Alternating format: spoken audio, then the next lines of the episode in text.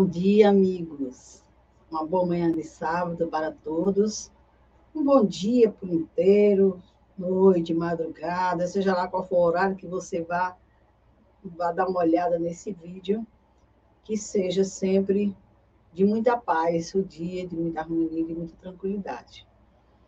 Bom, nós estamos hoje com a tarefa de concluir o nosso estudo, 16º estudo, a desobsessão natural e a conclusão do curso que nós iniciamos com esse objetivo de esclarecimento acerca dessa questão. Para tanto, nós somos buscar na literatura espírita os elementos que compõem cada estudo, principalmente nas obras de, de Valdo Franco, que psicografadas pelo Espírito Manuel Flamengo de Miranda, também nas obras de André Luiz, de Ivone Pereira, na codificação.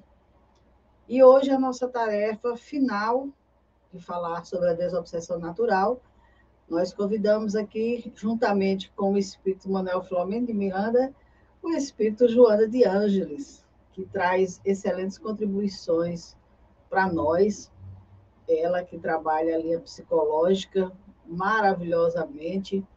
O Manuel Filomeno de Miranda, que, como todos sabem, é, foi alguém que esteve aqui na Terra lidando no campo da obsessão, nas reuniões de desobsessão, e que, uma vez no mundo espiritual, faz seus estudos, acompanha as problemáticas, agora com a visão de espírito, e está enviando para nós essas informações no sentido de nos esclarecer naquilo que, quando em vida, ele também tinha as suas dificuldades de compreender. Então, com esse material hoje, a gente tem a condição de ter um, uma, um estudo à mão, sempre que a gente precisar.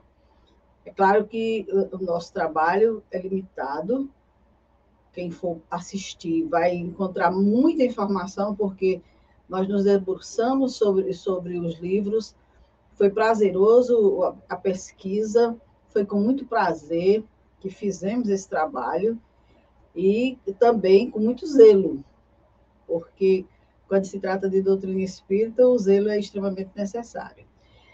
Mas, claro que quem vai assistir vai ter o seu entendimento, vai complementar esse trabalho com o seu conhecimento, com aquilo que sabe, e é muito importante que estejamos aí dando a nossa contribuição. Esse foi o nosso objetivo.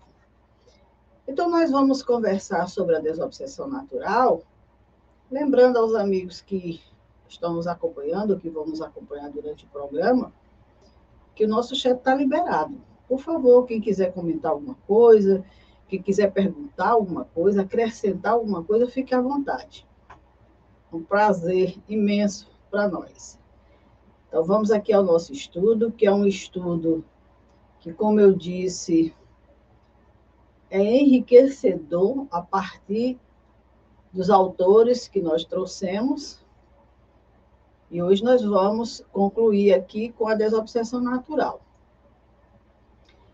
E a desobsessão natural é nada mais, nada menos do que a autodesobsessão que é o ato de promover a própria pessoa a sua desobsessão através da reforma íntima, tal como esclarece a doutrina espírita. É o ser humano lutando para dominar as suas más tendências e inclinações. Então, nesse momento aqui, é aquele momento em que a criatura identifica que tem algo errado, que não está tendo bem o controle dos seus pensamentos, que algo está incomodando, que ela se pergunta o que, é que está acontecendo. Então, a criatura está em condições de se perceber, está em condições de compreender que precisa é, se situar na vida, saber o que está acontecendo.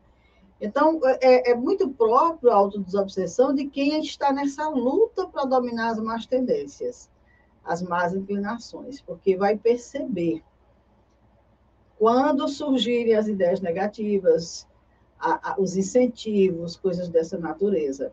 E aí ela mesma pode promover a sua desobsessão. O, o, o trabalho da desobsessão ele é maravilhoso, e se direciona muito ao ser encarnado e ao desencarnado. E é, é, extremamente importante, como nós já falamos em estudos anteriores, em situações que a criatura já não tem comando sobre sua própria vida. Mas no caso da autodesobsessão, é um processo que todos nós podemos realizar, que devemos realizar, e que, inclusive, eu, por mim, posso até dizer que deve ser um processo diário, que é mais ou menos como dos ensinos do Espírito Santo Agostinho. É aquela, é aquela orientação dele, é uma autodesobsessão diária, que é justamente aquele momento de reflexão. Como é que foi o meu dia? O que, que eu fiz de bom? O que, que eu deixei de fazer? O que, que eu poderia ter feito melhor? Coisas dessa natureza.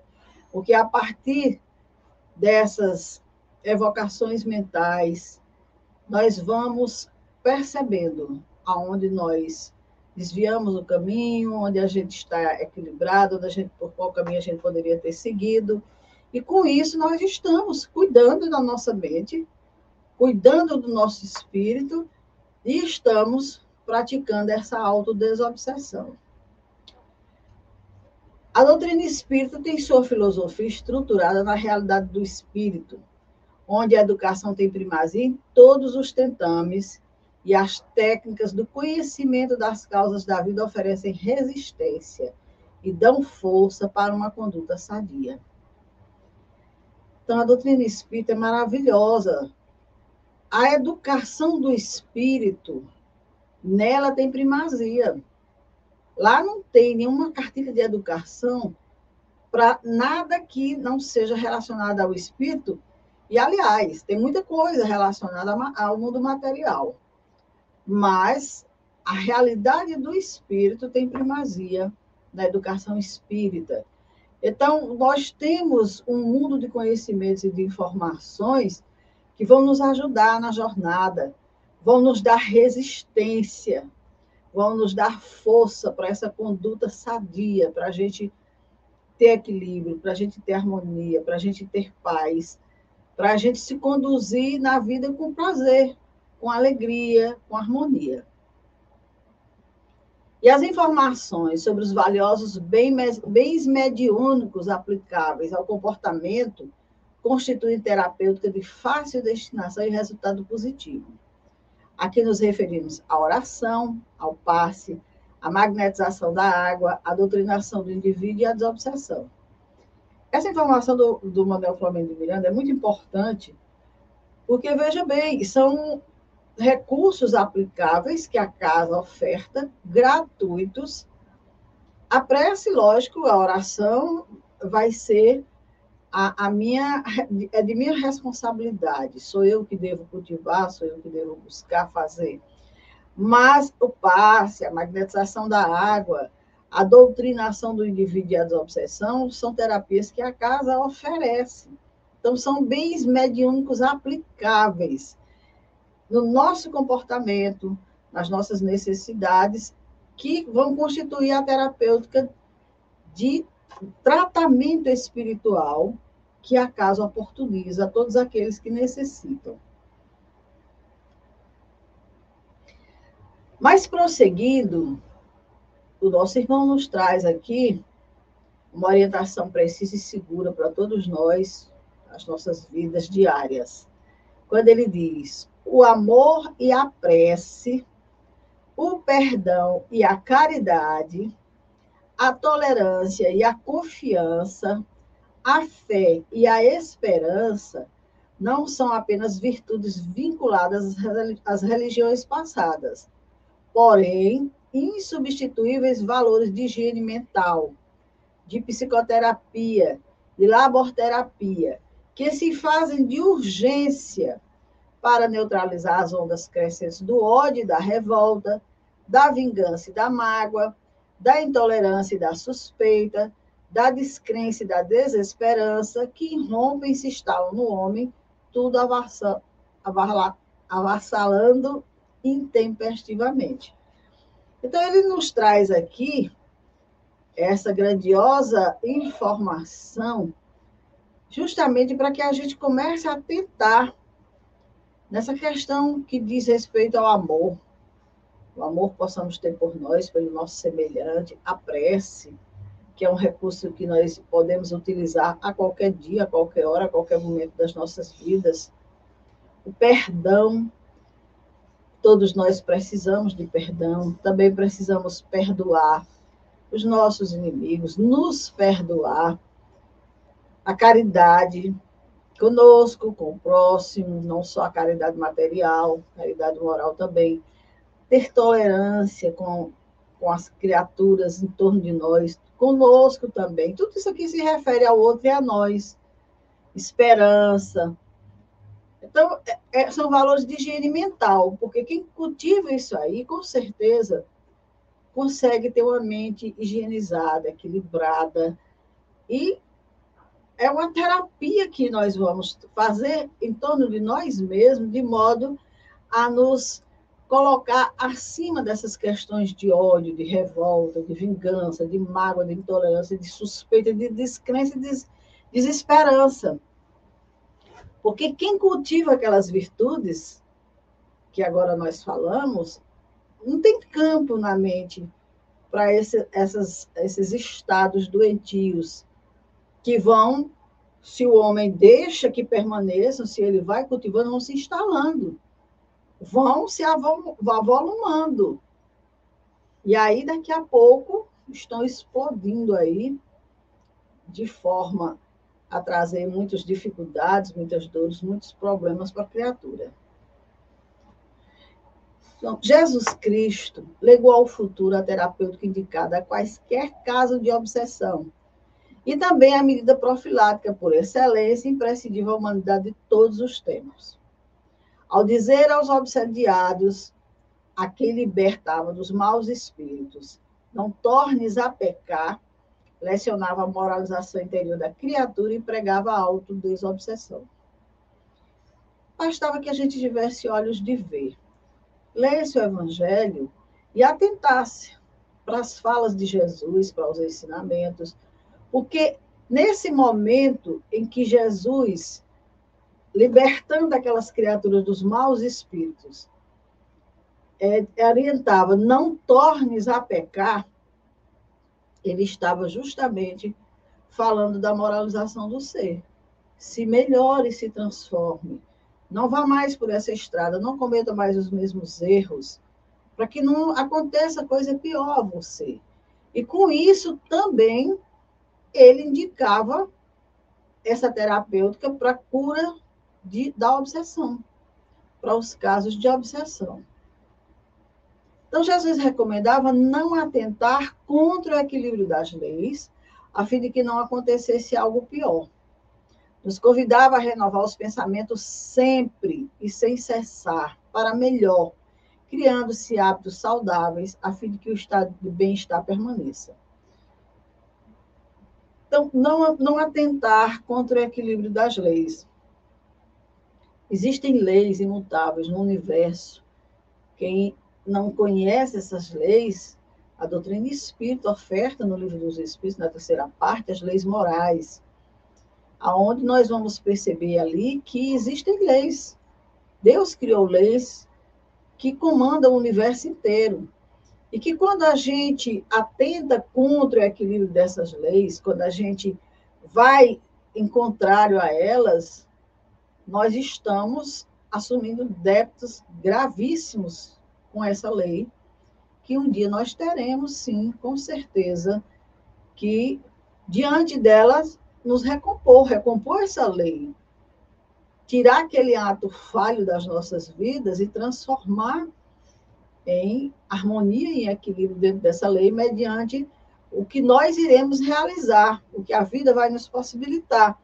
Por isso, a Joana nos diz aqui que é importante renovar os pensamentos sempre e sem cessar, e para melhor, sempre, sempre estar atento aos nossos pensamentos. Porque dessa forma o nosso bem-estar vai ser permanente. Nós não estaremos flutuando no alto e baixo. E aí ela diz: não te descuides do que pensas, do que aspiras, do que falas e de como ages. Da mente procedem todos esses passos. E se não a tens disciplinada, Habituada aos bons direcionamentos, sofrerás as correspondências de reciprocidade. O teu pensamento é fonte de vida que não podes descurar. E aí a gente fica pensando, quantos de nós que já tivemos contato com essa mensagem? A gente pensa que muitos, mas poucos. Tem muitas pessoas que ignoram que o seu pensamento é essa fonte de vida, de harmonia, de equilíbrio que ele tanto anseia. Então, a Jana nos diz: cuide do que você pensa. Você está pensando negativo, você está pensando positivo, do que você deseja. O que você está desejando? O seu próprio bem, o bem do outro. Ficamos atentos àquilo que a gente fala. Tem gente que fala cada coisa que e não atenta, e, e a gente lembra daquela informação, eu não lembro quem disse, que palavra tem poder. Então, cuidado com o que fala, com as atitudes, como age, porque tudo isso são situações que nós precisamos buscar disciplinar na nossa vida, porque senão a gente vai sofrer as correspondências de reciprocidade.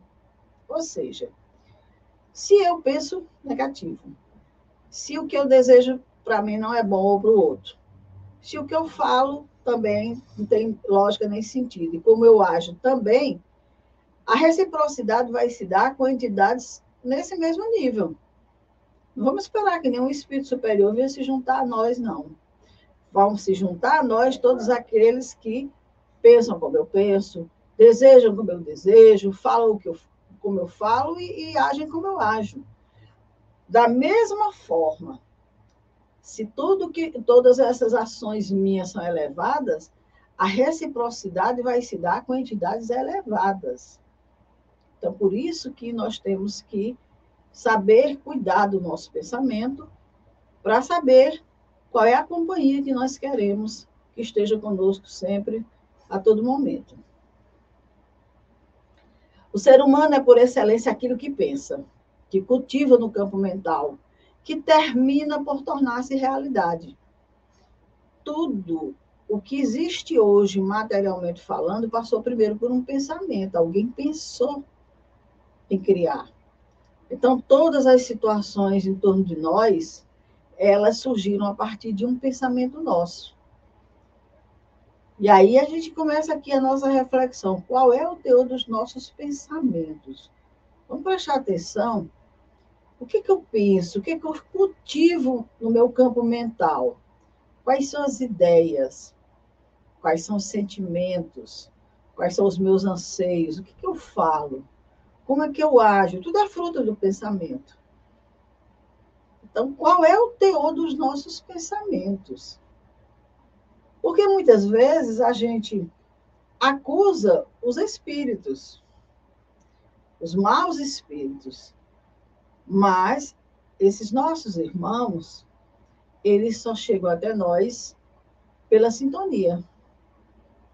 Primeiro, eu lanço as minhas ideias, primeiro eu lanço os meus pensamentos. E uma coisa que muitos de nós desconhecem é que quando nós pensamos, nós projetamos para o mundo espiritual o nosso pensamento. Uma verdadeira vitrine se expõe para o mundo espiritual. Os espíritos leem os nossos pensamentos, eles veem os nossos sentimentos, as nossas ideias, o que, que nós estamos querendo, o que, que nós estamos desejando. E se atraem por isso. Então, se eu estou pensando em prejudicar alguém, não sei como fazer, e ali em torno de mim tem alguém que queria tanto prejudicar aquela pessoa, não sabe como, pronto, eu já tenho você como instrumento. Então você vai fazer dessa, daquela, daquela outra forma. E de repente começa a surgir no meu campo mental, sem que eu perceba que eu estou conversando mentalmente com alguém, tudo esquematizado, organizado. E por conta disso, muitos crimes se dão na Terra. Muitas situações dolorosas acontecem na Terra. Porque nós estamos sendo teleguiados. Nós estamos pensando, desejando colocando isso muito claro para o mundo espiritual, e o mundo espiritual está assimilando tudo, sendo atraído por tudo isso. Então, quando a gente está nessa condição de encarnado, nós não estamos só matéria, nós somos espírito. Estamos na matéria, mas somos espíritos. A nossa conexão com o mundo espiritual é, é perfeita, é completa. E a gente precisa cuidar muito bem dela.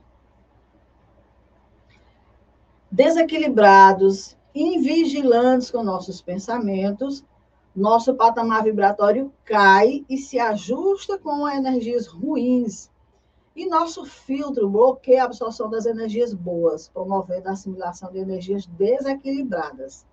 E aí qualquer pessoa pode prejudicar-se com seus próprios pensamentos negativos ou com os pensamentos da mesma natureza assim direcionados. Nós temos filtros.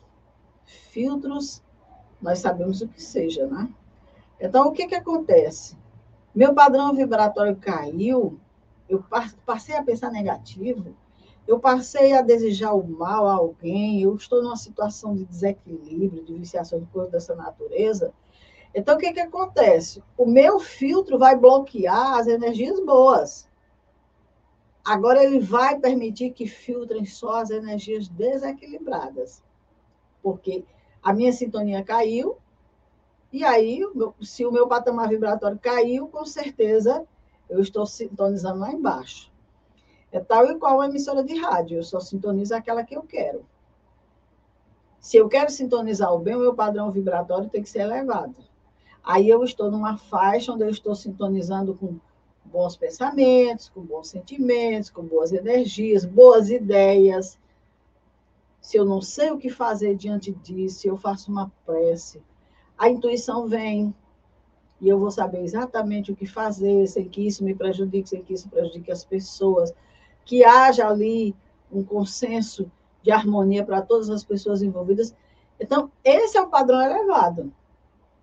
Nesse momento, o meu filtro só está permitindo coisas boas. Só está me permitindo energias boas. Agora, a partir do momento que eu caio o padrão, esse filtro deixa de filtrar o bem. Agora entra em cena o filtro do desequilíbrio.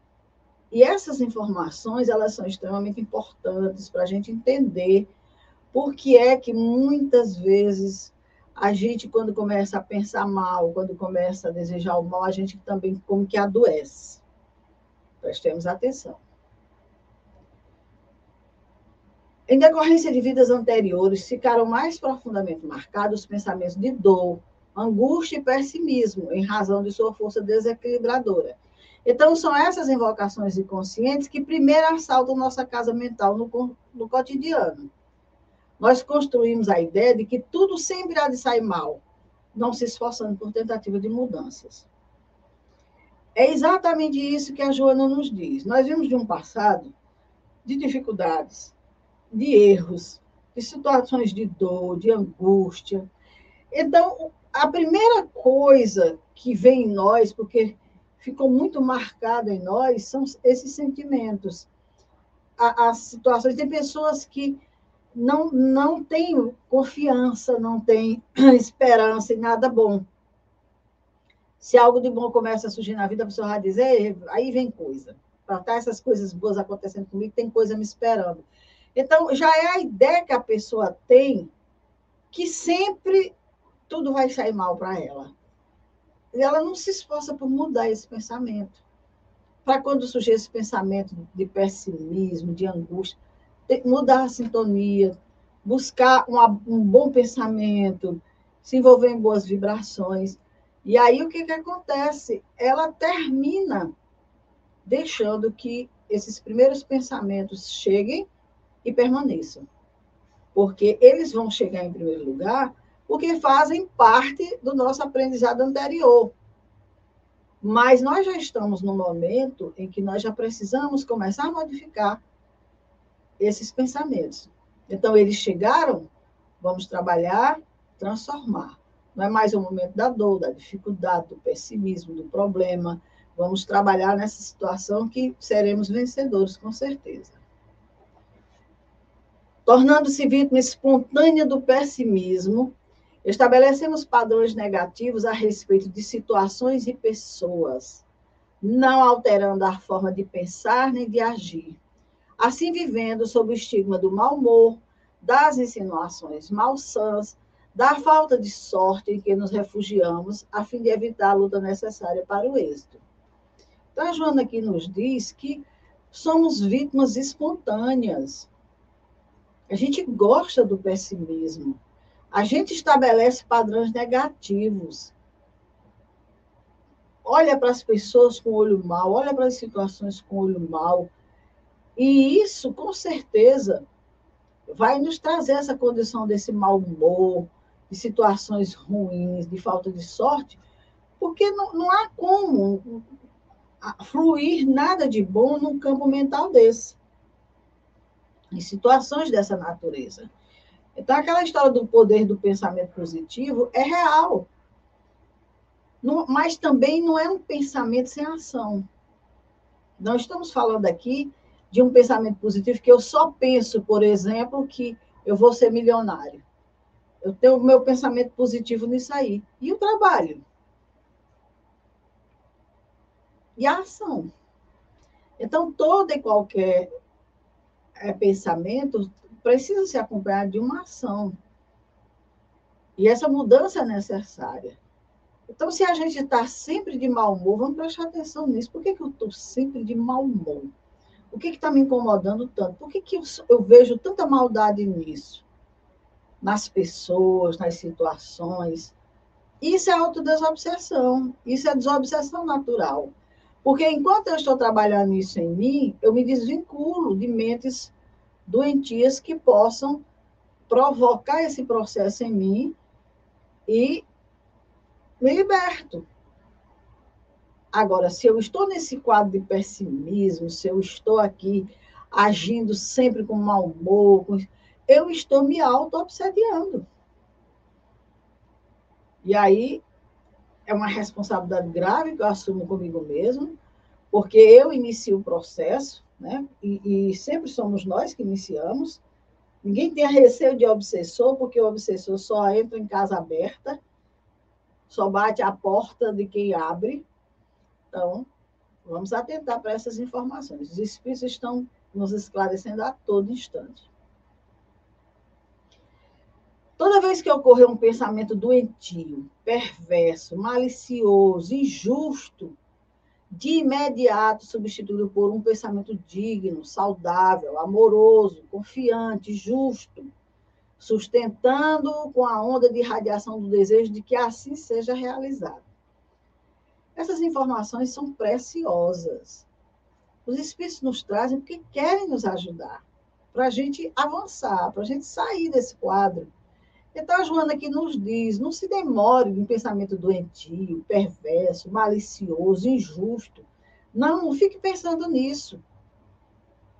Mude, mude a sintonia, substitua esses pensamentos por pensamentos dignos, pensamento saudável, amoroso, confiante, pensamento justo. E pensando nisso, com aquela atmosfera de radiação para envolver as pessoas em torno, aquele bem, aquela situação amorosa envolver a todos. Com isso, nós estamos realizando a nossa higienização mental, nós estamos nos elevando, cuidando da nossa saúde mental. Tem muito adoecimento mental aí por conta da casa mental que está adoecida, que está necessitando urgentemente de ser esvaziada, de ser higienizada.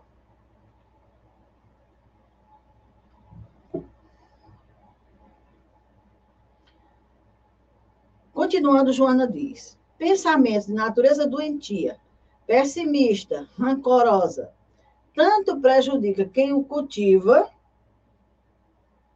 quando produz ressonância perniciosa na pessoa contra a qual é direcionada. Esses pensamentos rancorosos, doentios, dessa pessimista, prejudica a quem tem o pensamento e a quem é direcionado. Essas energias, elas como a, o nosso pensamento se propaga em ondas, se eu estou pensando negativo, esse pensamento vai chegar a muitas criaturas. Mas, primeiramente, ele me adoeceu, ele partiu de mim, eu sou a fonte. E ela diz, comprova cientificamente, quando diz que muitas experiências de laboratório aqui no nosso mundo, tem comprovado seu efeito, seu efeito avassalador sobre plantas, animais, crianças e pessoas. Pessoas outras fragilizadas físicas e emocionalmente. Uma pessoa com, com um olhar, com um pensamento negativo, ela mata uma planta. Ela adoece um animal, uma, uma criança, uma pessoa que esteja convalescente, sem que ela use nenhum elemento material, só a força do pensamento. E por aí a gente tira o quanto a gente precisa cuidar dessa ferramenta poderosíssima. Muitos distúrbios de comportamento psicológico procedem da aceitação da sintonia com pensamentos odientos, invejosos, perseguidores, carregados do morfo, do ódio, da inveja e do despeito. Ao agasalhar essas descargas que eles são direcionadas, as pessoas terminam por sentir os efeitos danosos no seu conjunto vibratório, danificando. Então, muito adoecimento mental que tem no nosso planeta está justamente em razão dessa nossa atitude, desse nosso desconhecimento. Quando nós aceitamos esses pensamentos. Porque muitas vezes essas essas cargas, elas chegam, essas sintonias chegam até nós. Os nossos irmãos, quando querem nos induzir num processo obsessivo, eles começam a direcionar mensagens desse tipo. Como nós bem falamos no início, a partir do pensamento negativo que eu tive, a partir do pensamento odiento, invejoso, perseguidor que eu tive, carregado de ódio, aquele momento que se eu pudesse, eu destruir aquela pessoa, um pensamento carregado de inveja, de despeito, vai atrair criaturas que vão trazer para nós toda essa onda pesada, como um reforço. E aí, se nós agasalhamos isso em nós, nós vamos sentir esses efeitos no nosso conjunto vibratório porque nós, essa carga vai danificar, com certeza. E daqui a pouco o adoecimento mental vem, o desequilíbrio vem, o adoecimento vem. E não adianta procurar no corpo físico, porque não é lá que se encontra a fonte. É no espírito, é no pensamento. Se por acaso a vítima dá-se conta e reage no mesmo tom, Pior se torna o dano, porque passa a retroalimentar-se dos tóxicos e vapores viciosos conduzidos pela corrente mental. Então, se de repente eu percebo que alguém está me enviando uma energia pesada, porque há como se saber isso, há como se perceber isso, e eu direciono de volta, aí a coisa fica complicada, porque passa a retroalimentar-se, a energia que vai e vem pessoa está me desejando mal, estou desejando mal a ela. Então, nós não, nós não estamos, não houve, eu não elevei minha sintonia para sair da frequência dela, para que ela não me atinja, não. Eu bati de frente. Então, nós estamos nos retroalimentando. Ela está me desejando mal, eu estou desejando mal a ela, ela está me odiando, eu estou odiando a ela. E isso pode se perpetuar por várias e várias reencarnações, nesses processos odientos em que os espíritos muitas vezes ficam nessa troca de vingança. Uma hora eu sou vítima, outra hora eu sou algoz, uma hora eu persigo, outra hora eu sou perseguido. E muitas vezes aqui na Terra acontece isso também. A gente vive em constante querela com as pessoas, em guerra com as pessoas, em revolta com as pessoas, porque a gente não se permite cortar a sintonia, dizer não vou permanecer nesse quadro, vou perdoar, vou, vou me afastar, vou buscar uma solução saneadora que pelo menos me preserve. Se a pessoa quer continuar, é a escolha dela.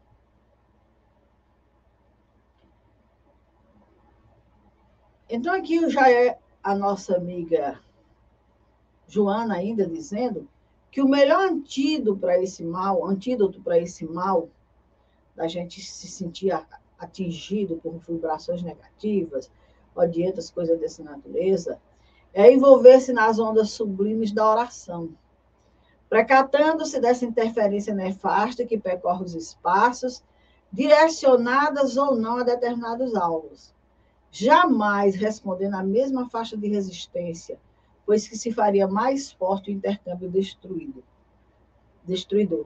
Então, veja bem, se a gente conseguisse, percebendo que nós estamos sendo atingidos por ideias negativas, por pensamentos negativos direcionados por alguém, fazer uma prece, pedir amparo para nós, para essas pessoas, a gente com certeza estaria se afastando desse quadro. A gente estaria se colocando fora do alcance. Mas se a gente responde na mesma faixa de resistência, fica mais forte essa, esse intercâmbio do Joana. Então, o melhor antídoto para a gente não ser atingido é não se envolver nas ondas mentais dessa criatura, e sim criar a nossa própria onda mental, uma onda mental superior, elevada, de oração. Porque nesse campo aí, se alguém quiser entrar em sintonia com a gente, vai ter que se elevar. E quem se eleva não prejudica ninguém. E aqui Joana nos traz um alerta. Ela nos diz: Toda vez quando sentires inusitada emoção de empatia que te envolva, de alegria espontânea, sem motivo aparente, de otimismo, de planos edificantes, estás sob a ação de pensamentos bons e saudáveis. Procedem de mentes afetuosas que te abarcam em simpatia e afabilidade, procedente de afetos encarnados ou de teus guias espirituais. Então, quando a gente está naquela onda que a gente diz assim, ah, eu estou tão feliz, não sei porquê, mas estou bem, graças a Deus, eu estou feliz. Me senti assim, veio uma, uma sensação tão boa. A Joana disse que nesse momento nós estamos sob a ação de pensamentos bons e saudáveis. Alguém está pensando bem sobre nós, um familiar, um amigo, um ente querido, os espíritos, nossos guias. Sabe, está vindo aquela onda de coisa boa nos envolvendo, desculpa, nos envolvendo, e eu estou recebendo aquele banho de energia, eu estou me sentindo bem. Não sei nem porquê, mas eu estou. Então, essas energias, elas têm direcionamento, com certeza, daqueles que nos amam, que nos querem bem. E aí, Joana diz: aproveita-os, concentra-te e fixa-os a fim de que te vitalize e permaneçam como carga de nutrição para outros momentos venturosos. Então, vamos aproveitar quando chegar essas vibrações assim, ai, que maravilha, estou me sentindo bem. Vamos concentrar e dizer: fiquem comigo, permaneçam em mim, sejam parte dessa carga de nutrição que eu preciso para outros momentos que eu tenha que enfrentar algumas dificuldades. Então, isso é conhecimento que a espiritualidade nos traz para a gente melhor se conduzir na vida.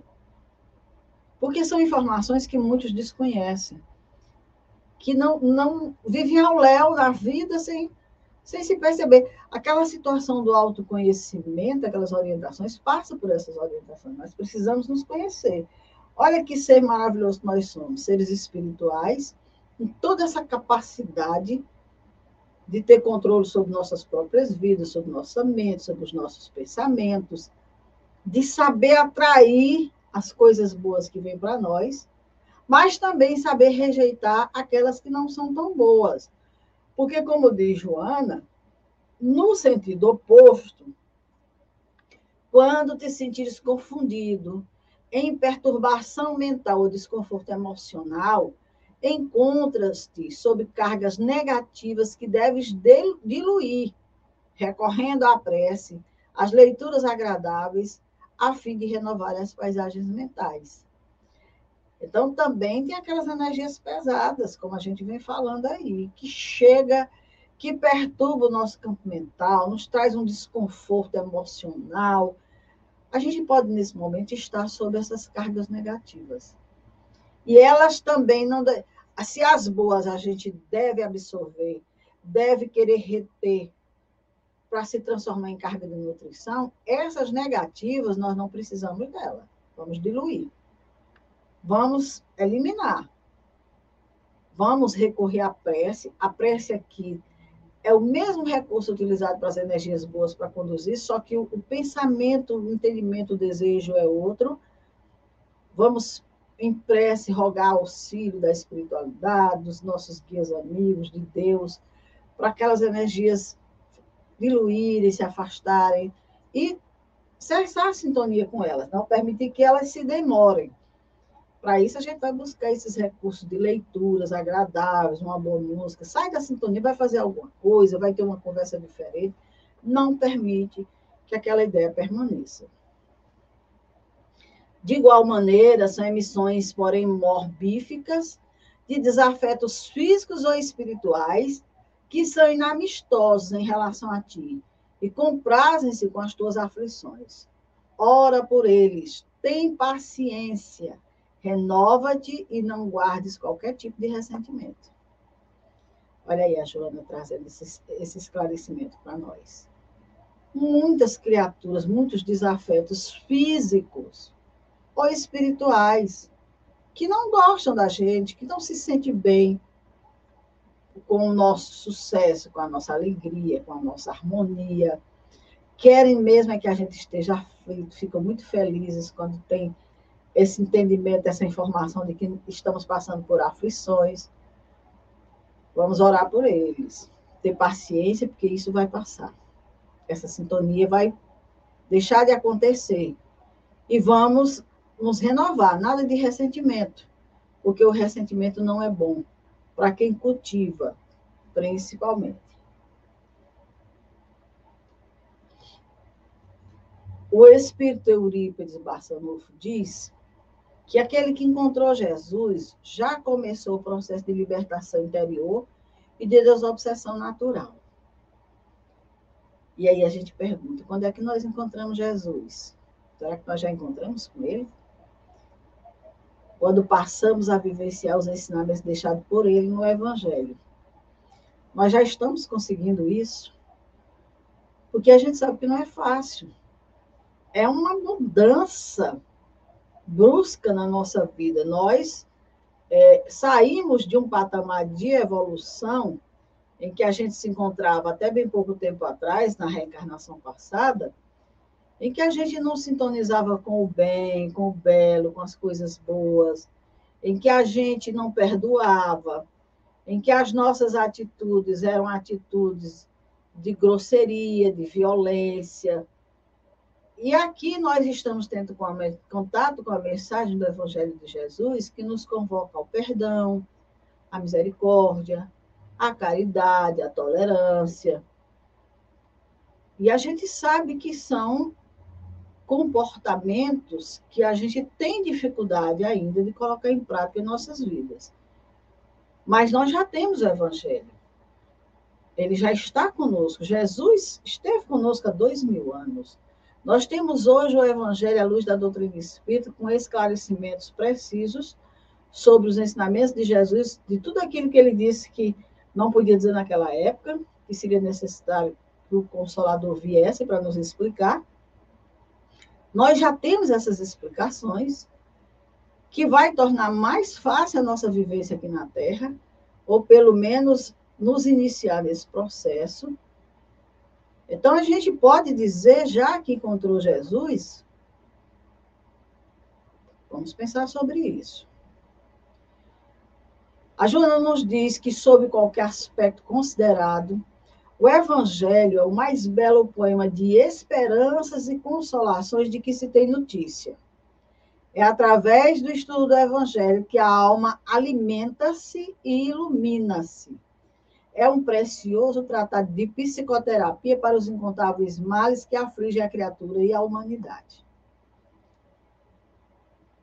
Quantas vezes na semana a gente tira um tempo para dar uma olhada no Evangelho, para ler uma página do Evangelho, para refletir sobre os ensinamentos que ele traz. No entanto, nos diz Joana que é o precioso tratado de psicoterapia para os incontáveis males que afligem a criatura e a humanidade. Será que não é essa a medicação primeira que a gente está precisando para as nossas vidas?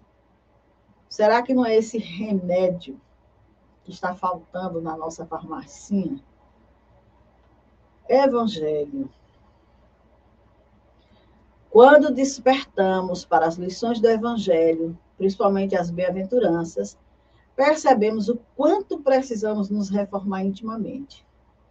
Ao ouvir de Jesus, bem-aventurados os brandos, humildes, misericordiosos, puros de coração, nós desejamos ser bem-aventurados, ganharmos o reino dos céus. Ora, claro, como a gente gostaria de ser bem-aventurado, de ser brando, de ser humilde, de ser misericordioso, de ter o coração puro. A gente começa a ler o Evangelho e pensa: ah, meu Deus, como eu queria ser assim, tenho tanta dificuldade para ser. Como eu queria ser brando. Mas, quando eu me percebo, lá estou eu, agressivo. Como eu queria ser humilde. Quando eu me percebo, estou aí com o meu orgulho, lá em cima. Queria ser misericordioso, queria ter essa capacidade de compreender, de perdoar o outro. Queria ser puro de coração, não pensar coisas negativas a, a respeito das pessoas, não ter pensamentos ruins. Tudo isso a gente deseja ser. Mas não é uma mudança que acontece no estalo. É um processo que nós já iniciamos porque já estamos em contato com a mensagem de Jesus. Então, que a gente persista nessas leituras, nesses aprendizados, para a gente cada vez mais se percebendo. Porque antes a gente nem percebia que tinha essas falhas morais. Quando a gente começa a ler o Evangelho, que a gente começa a ouvir, como bem dizem os Espíritos, essas bem-aventuranças, a gente sente vontade de ser bem-aventurado. E eu sempre gosto de lembrar, tem os bem-aventurados do Evangelho, mas tem os ai daqueles também, que é bom que a gente dê uma olhadinha lá. Ai daqueles que, e aí Jesus vai detalhando. Ao contato com a doutrina espírita, vimos que o seu codificador Allan Kardec conceitua o verdadeiro espírito como sendo aquele que, ao contato com a doutrina espírita, já iniciou a sua transformação moral já não é mais o mesmo de antes de conhecer a doutrina espírita e se esforça para domar suas inclinações más. E desejamos ser reconhecidos como verdadeiro espírita. Então, veja bem, quando nós lemos as bem-aventuranças, a gente deseja ser bem-aventurado, tal qual Jesus ali colocou. E quando a gente tem contato com a doutrina espírita, e a gente percebe ali naquele momento em que Kardec diz que o verdadeiro espírita é aquele que se esforça pela sua melhoria, pela sua transformação moral, a gente também deseja ser reconhecido como verdadeiro espírita. Mas tem muita gente querendo ser reconhecido como verdadeiro espírita pelo status que a doutrina hoje dá. Porque frequenta a casa espírita, porque às vezes, ah, você é espírita. Porque antigamente você dizia, você é espírita. Era algo condena, condenável. Hoje não. Hoje ser espírita é sinônimo de conhecimento, de informação. E muitos até acham de moralização. Claro que deveria ser assim. Mas muitos de nós ainda precisamos atentar muito para o lado moral, muito mais do que para o lado do conhecimento.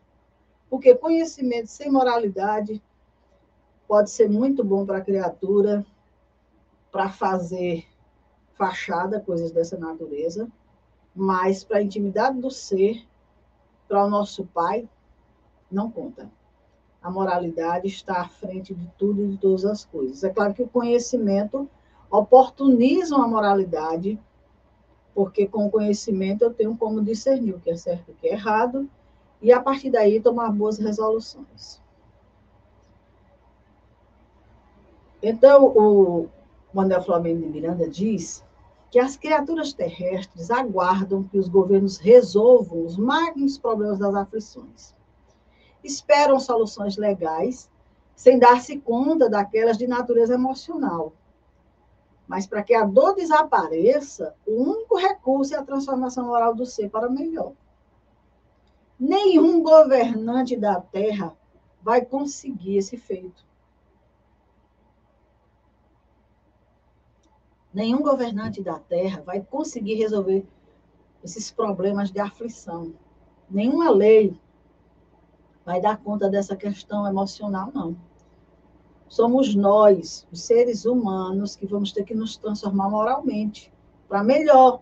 E aí sim, uma vez transformados, uma vez moralizados, com certeza a aflição vai se distanciando, porque o espírito vive a aflição como aprendizado pelos transtornos que provocou no passado. Há muito por fazer em favor do nosso próximo, onde quer que se encontre. Aqueles que já despertamos para a compreensão da vida, temos a tarefa de acordar os que se demoram adormecidos, sem lhes impor norma de conduta, oferecer-lhes paisagens espirituais que ainda não podem penetrar. Então, nós não vamos esperar pelos governantes, eles não vão conseguir isso, mas nós podemos fazer muito em favor do nosso próximo nós podemos ajudar no despertar dessas criaturas. Claro, primeiro, nosso despertar. Não vamos acordar ninguém sem acordarmos. E muitas vezes a gente ainda está no sono fazendo isso. Né? Não vamos dizer aqui que estamos acordados, não, ainda estamos sonolentos. Em contato com a mensagem, mas nós temos a tarefa também de, uma vez em contato com essa tarefa, acordar os que se demoram adormecidos. E aqui não, nada de julgamento, de impor condutas, de maneira nenhuma. Nós estamos aqui com o propósito de contribuir, vamos dizer assim. Por essa razão, nos colocamos a serviço nesse trabalho que fizemos, nesse estudo que estamos concluindo, por compreender que temos obrigação de, uma vez em contato com a informação, repassá-la adiante, não guardar conosco e, claro, utilizar em proveito próprio em primeiro lugar. Então, nós não estamos aqui, de maneira nenhuma, nessa condição de apontar erros, falhas, caminhos, nada disso. Tudo que nós trouxemos aqui são orientação dos espíritos, que têm essa autoridade moral para nos ensinar, para nos conduzir, para nos orientar e, claro, zelando por essa questão de não oferecer paisagens espirituais que ainda não podem penetrar. Porque existem ensinamentos que não tenho acesso a eles ainda, não consigo penetrar neles. Então, não, não vou trazer um ensinamento que eu ainda não compreendo, para que também seja incompreensível para as outras pessoas. Então, o simples, a coisa simples, ela tem uma importância muito grande em nossas vidas e tem proveito para todos nós. E aí, concluindo com o nosso amigo Eurípides Barçanufo, que nos diz: quem assume compromisso com Jesus através da revelação espírita, não se pode permitir o luxo de o abandonar na curva do caminho e seguir a sós, soberbo com o dominador, porque a morte o aguarda no próximo trecho da viagem e o surpreenderá conforme se encontra, e não como se dará conta do quanto deveria estar melhor mais tarde. Então, nós assumimos esse compromisso com Jesus. Nós não encarnamos aqui por acaso. Nós temos um compromisso de trabalho com Ele, todos nós, os filhos de Deus, temos esse compromisso com o Mestre Jesus então, nós não podemos nos permitir esse luxo de abandonar no caminho, de deixar de fazer o trabalho que nos foi proposto, que nós nos colocamos à disposição. E todos nós temos essa, essa oportunidade. Então, vamos trabalhar, vamos divulgar nossa doutrina, vamos falar do Evangelho, vamos trazer os ensinamentos que os Espíritos estão trazendo, porque quando eu compro um livro e leio, eu não sou dona daquela, daquela informação. Quando eu acesso uma informação valiosa, eu não sou dono dessa informação. Ela chega até mim porque espera que de mim ela saia, ela parta em busca de outras pessoas. É, encerrando aqui, eu vou colocar os, os comentários do Mano Araújo, quando ele diz: Bom dia a todos. Para elevar o pensamento é muito difícil, pois é pedir ajuda ao mentor espiritual e amigos que conhecem a doutrina. E quem não acredita? Aí é que está, né, mano? O problema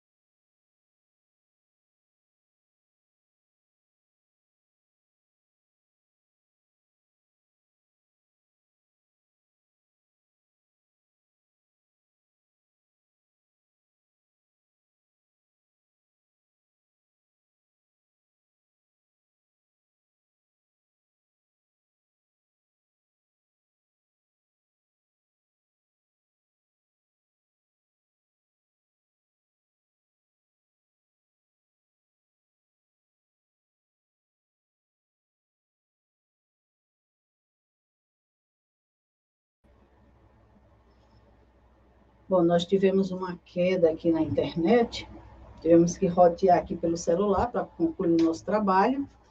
E nós estávamos falando do comentário do Neto, do Mano, que realmente, para quem não acredita, é um ponto difícil é, se beneficiar dessas informações. Mas, com certeza, a vida vai encaminhá-lo de alguma forma. E aí ele continua dizendo: quando Jesus disse, tome sua cruz e me siga, toca no orgulho que ainda está enraizado no nosso íntimo. Sim, muitas vezes precisa que a dor chegue para que a gente pegue essa cruz. Ser espírito dentro da casa espírita é fácil, difícil é vivenciar todo dia. Aquela historinha daquela criancinha que diz assim: como eu queria que meu pai fosse bonzinho como ele é na casa espírita. Né? A criança diante de todas as pessoas que queria muito morar no centro espírita e as pessoas, ai, que menino espiritualizado, por que, meu filho, pai todos satisfeitos, porque aqui papai é muito bonzinho. Então, assim, ser espírita na casa espírita é muito fácil, mas na nossa convivência, como é que a gente está sendo? Bom alerta, viu, mano? Muito obrigado pela sua contribuição. Bom dia da Luane também. E aí, amigos, estamos encerrando a nossa proposta de trabalho, o nosso estudo sobre a obsessão, mas felizes, graças a Deus, porque cumprimos aquilo que nos propomos quando iniciamos esse projeto de estudarmos esses 16 itens que dizem respeito à obsessão e que estão todos arquivados em nossos canais dora.rodrigues.e e Sescrista Virtual no YouTube, no Facebook, no Twitter. Quem quiser, acesse lá os canais, que com certeza vai encontrar toda a nossa programação que lá ficou. Então, eu desejo a todos muita paz. Espero, sinceramente, que essas informações contribuam com aqueles que vão acessar, com aqueles que acessaram, repliquem essas informações, é, complementem essas informações, enriqueçam esse conteúdo, passem adiante. Essas informações não são nossas, são dos espíritos. E se eles se esforçaram para que chegasse até nós, é porque estão passando a bola para a gente. E agora em diante é com vocês. Então, façamos a nossa parte. Então, um bom final de semana para vocês, uma boa semana. E o nosso canal aqui se despede com essa programação, mas lembrando que semanalmente a nossa casa realiza atividades de estudo, de palestras, e nós vamos deixar vocês aqui com a nossa vinheta dessa programação, para que tenham conhecimento do trabalho que a nossa casa realiza. Muita paz a todos e até um outro momento, quando estaremos aqui retornando com outro estudo.